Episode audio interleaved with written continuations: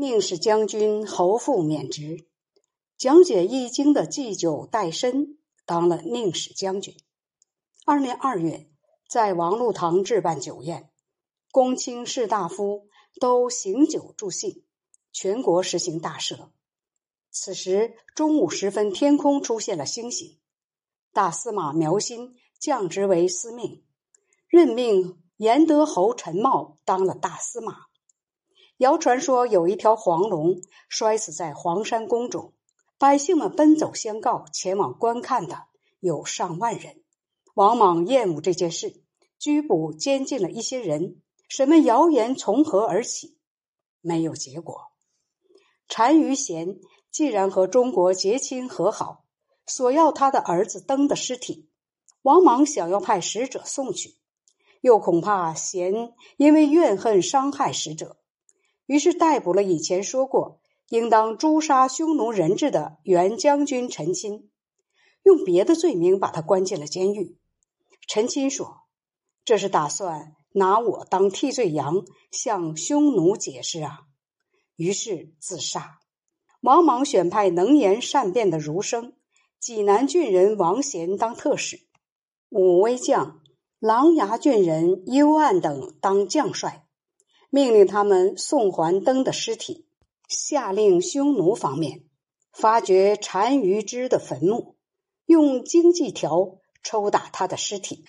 又命令匈奴离开边塞，撤退到大漠以北，责令单于上交一万匹马、三万头牛。十万只羊，以及逐渐裸去的活着的边民俘虏，全都送还。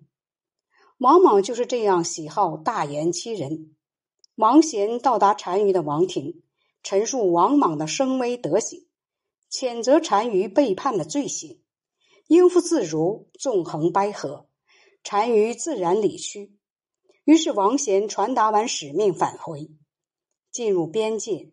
王贤病死，封他的儿子为伯爵，福岸等人都为子爵。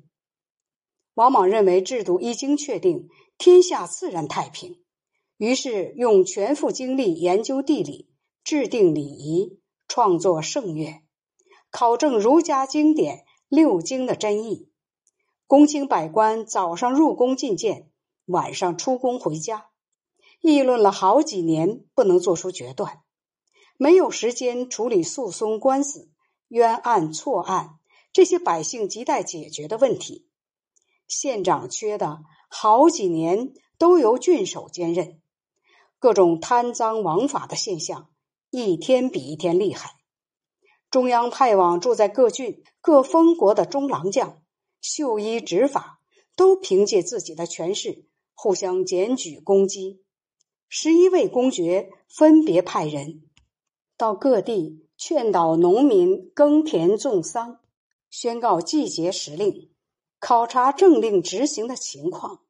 这些人前后相接，车水马龙，络绎不绝。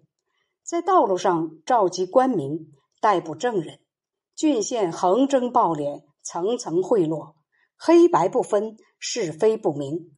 到朝廷上告，呈递冤情的人有很多。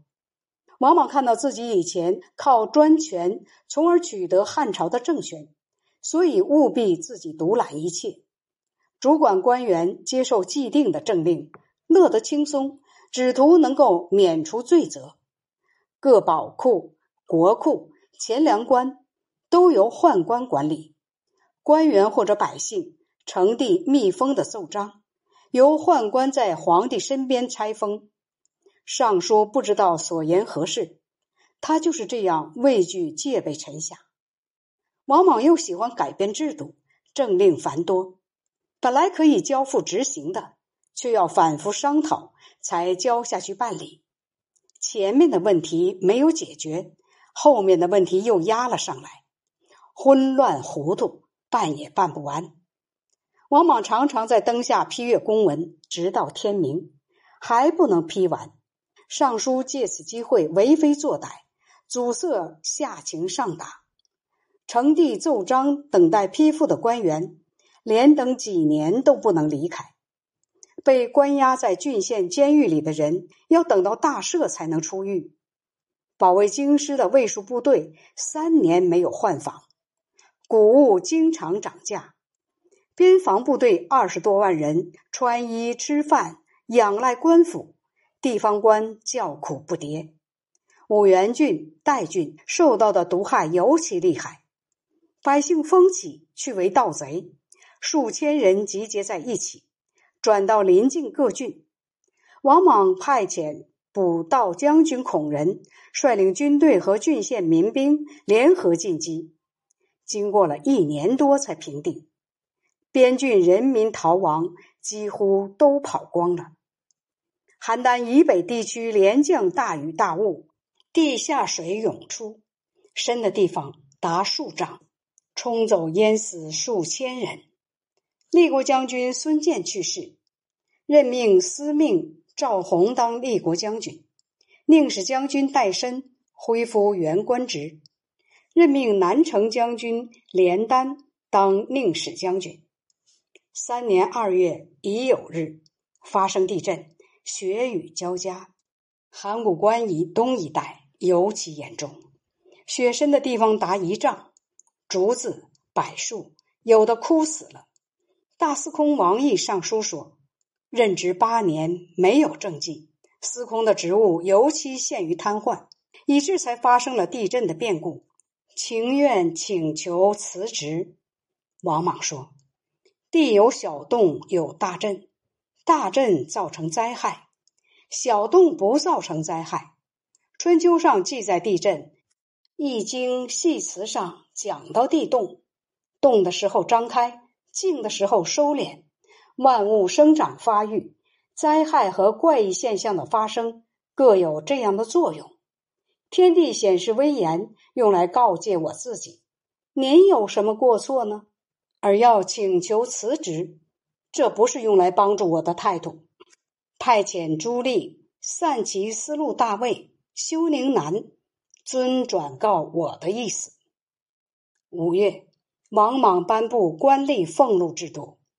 他说：“我遭遇到天地间最不幸的命运，国家财政开支不足，人民不安定。从公卿以下，一个月的俸禄只有十零布两批，或者绸缎一批。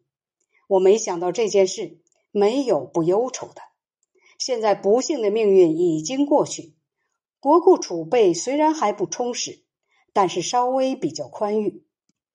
从六月朔日庚寅开始，发给官吏俸禄都按照制度办理，从四府、公卿、大夫、士下至余僚，共分十五等。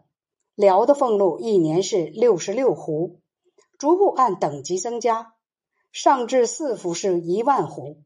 王莽又说：“普天之下没有不是国王的土地，全国范围内没有不是国王的臣民。原本是用天下的财物养育你们。”《周礼》记载，晋献皇帝的美食有一百二十种。现在诸侯各从他们的同国则取用，必任复成。各从他们的封邑取用，公卿大夫元士各从他们的采地取用，多少的不同等级都有具体的条例。年岁丰收就增加俸禄，遇到灾害就减少俸禄，与百姓同甘共苦，用年终决算的统计做依据。天下没有自然灾害时。太官进献的美食种类齐全，如果遇到自然灾害，按照比例多少而减少进献的食物，